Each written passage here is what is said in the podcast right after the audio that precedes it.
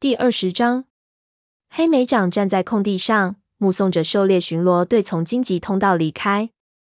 黎明巡逻队也早已经出发，晨雾开始消散，树顶上方的天空呈现出淡淡的蓝色，预示着今天会是个温暖的好天气。很快，太阳就要升起来了。虎斑公猫环顾着四周，他想确定是不是所有的任务都安排妥当了。猎物堆很低。但负责狩猎的猫会填满它。黛西在育婴室入口处打着哈欠，看着幼崽们玩耍打闹。叶池正穿过营地，往长老巢穴走去。鼠毛已经起来了，正用一只后爪起劲地挠着耳朵。所有的猫看起来都皮毛光滑，不缺吃食，就连纤瘦的叶池也长胖了不少。旧森林曾经的饥荒已经成了一段不愉快的回忆。黑莓长身后的武士巢穴上的枝条沙沙作响，他回过头，看到蜡毛从枝条间钻了出来，停下来，快速地整理着皮毛。黑莓长朝他走了过去。白爪已经和老师绝毛去狩猎了，所以今天两位学徒不能一起训练了。画爪在哪里？黑莓长问道。现在是训练的好时候。蜡毛眯起了眼睛。我自己的学徒我会教的。他说道：“我今天已经安排他接受武士测试了。”“嗯，这样很好。”黑莓长说道，提醒他要注意捉狐狸的圆圈，以防万一。蜡毛没有说话，直接朝学徒巢穴跑去。画爪听见老师的召唤，急忙跑了出来，听着老师的教导，爪子在地上不安生的挪动着。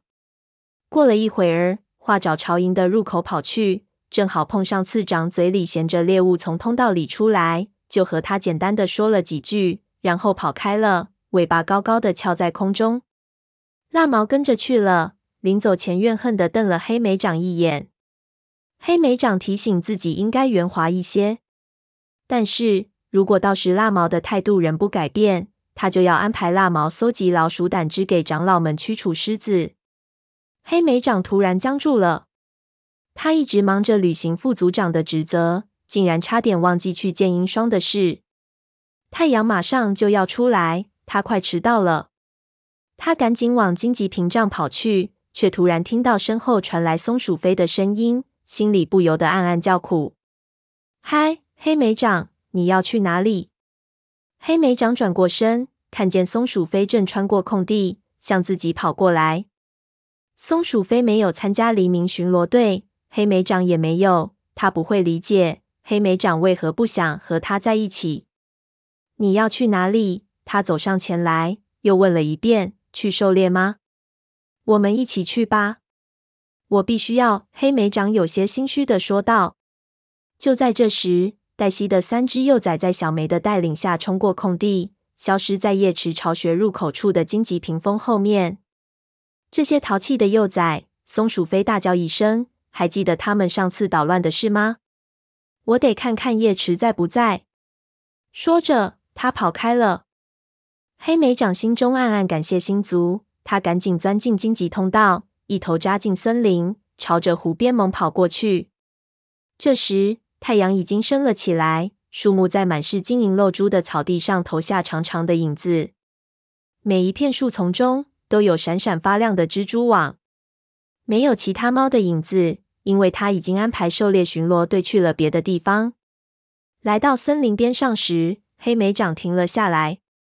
他能听见两尾远的地方传来湖水拍打湖岸的声音，透过密集的蕨丛，可以看见波光粼粼的水面。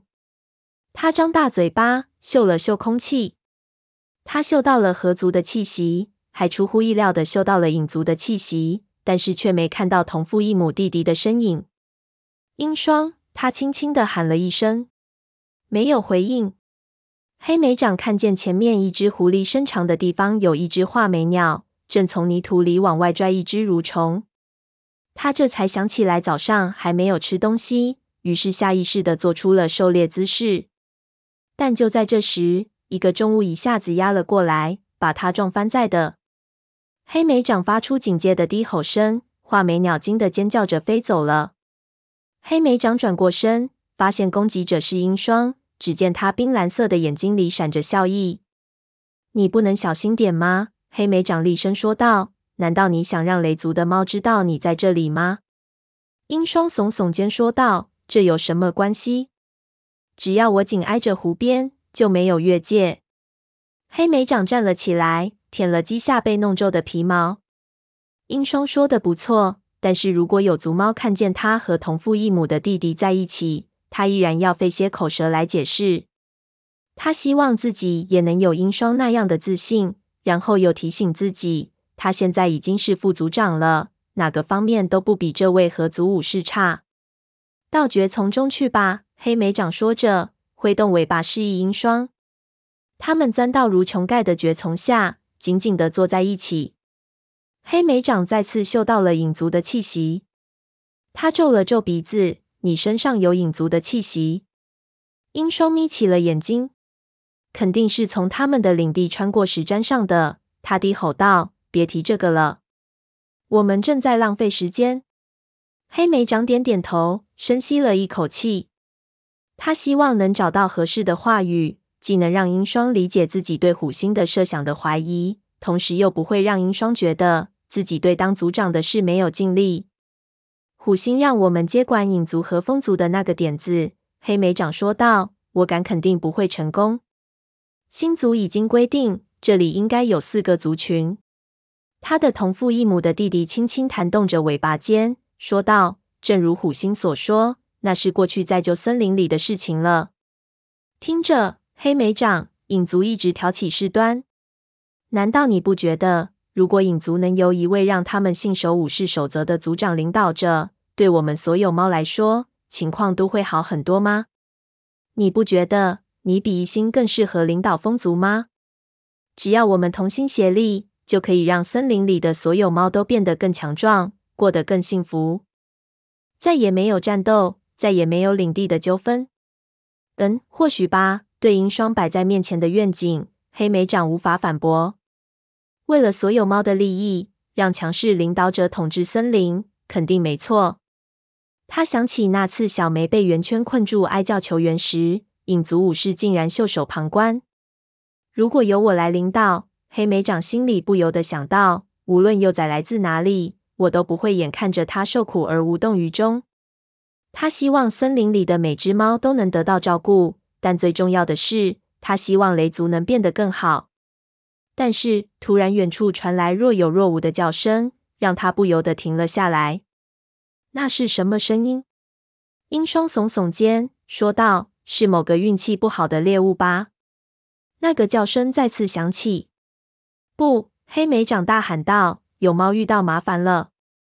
快走！”黑莓长冲出蕨丛，沿着湖岸朝喊声传来的地方跑去。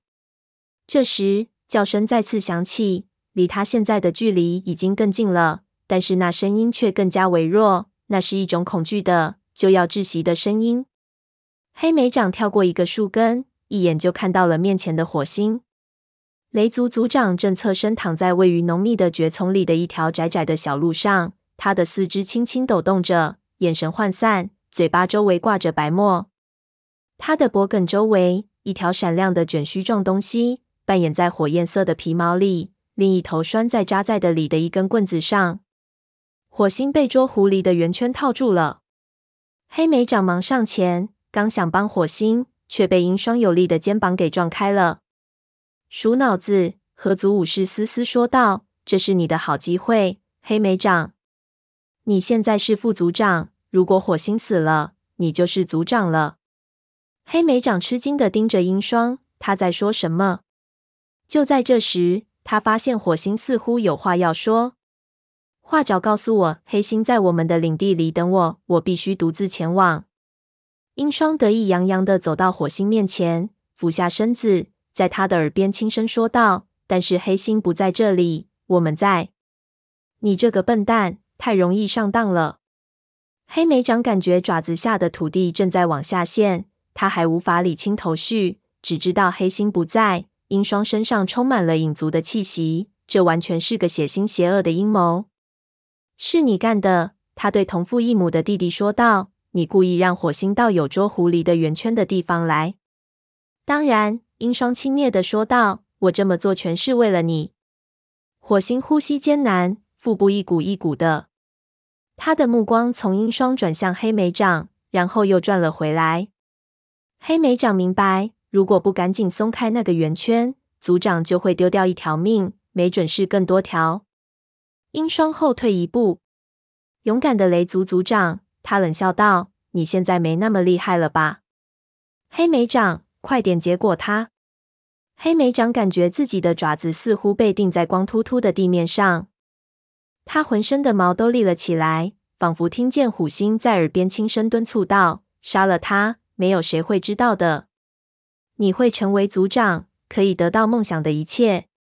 鹰双愤怒的来回抽动着尾巴，用力的推了黑莓长一下，使他踉跄了一下。你还在等什么？这是我们一直都在谋划的事情，难道你不记得了？